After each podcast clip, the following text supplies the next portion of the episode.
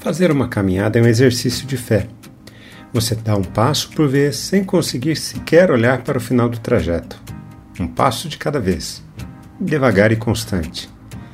O importante é chegar ao término da caminhada. A fé tem essa mesma dinâmica, um passo de cada vez, devagar e constante, até chegar aonde se deseja. Vamos caminhar juntos? O pecado tem essa incrível capacidade de confundir o coração humano a partir da influência do pecado, o ser humano confunde a existência de Deus criando diversas imagens, muitas vezes contraditórias do próprio Deus. E dessa primeira confusão, outras confusões vão se estabelecendo no coração humano. Confundimos relacionamento com Deus com religião. Confundimos templo com lugar onde Deus habita, a casa de Deus. Confundimos fé com pensamento positivo fé não tem a ver com positividade. Não basta simplesmente pensar de maneira positiva para se exercer fé ou desejar algo de maneira intensa.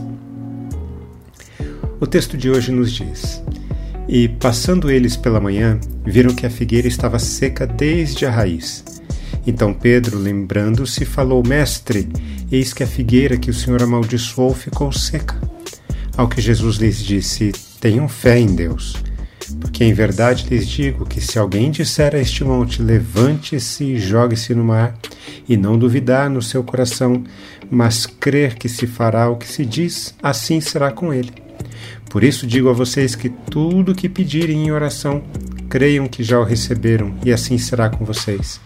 E quando estiverem orando, se tiverem alguma coisa contra alguém, perdoem, para que o Pai de vocês, que está nos céus, perdoe as ofensas de vocês. Mas se vocês não perdoarem, também o Pai de vocês que está nos céus não perdoará as ofensas de vocês. Em cerca de 24 horas, a figueira que tinha folhas, mas fruto nenhum, tornou-se seca, assim como o templo de Jerusalém. Quando os discípulos percebem isso e comentam com Jesus, a resposta dele é a seguinte: Tenham fé em Deus. Porque em verdade lhes digo que se alguém disser a este monte, levante-se e jogue-se no mar, e não duvidar no seu coração, mas crer que se fará o que se diz, assim será com ele. O este monte ao qual Jesus se referiu era o Monte das Oliveiras, e o mar era o Mar Morto. Para que o monte fosse literalmente levantado e jogado ao mar, significaria um mergulho de cerca de 1.300 metros. Ora, não haveria nenhum sentido em nem mesmo simplesmente tentar, pela concentração da fé, empurrar o Monte das Oliveiras para dentro do mar. A figura dramática diante do seu contexto fala de fé e oração. Jesus continua em sua resposta afirmando: E quando estiverem orando, se tiverem alguma coisa contra alguém, perdoem. O monte a ser jogado no mar ao qual Jesus se refere são as ofensas e os pecados que os outros cometem contra nós.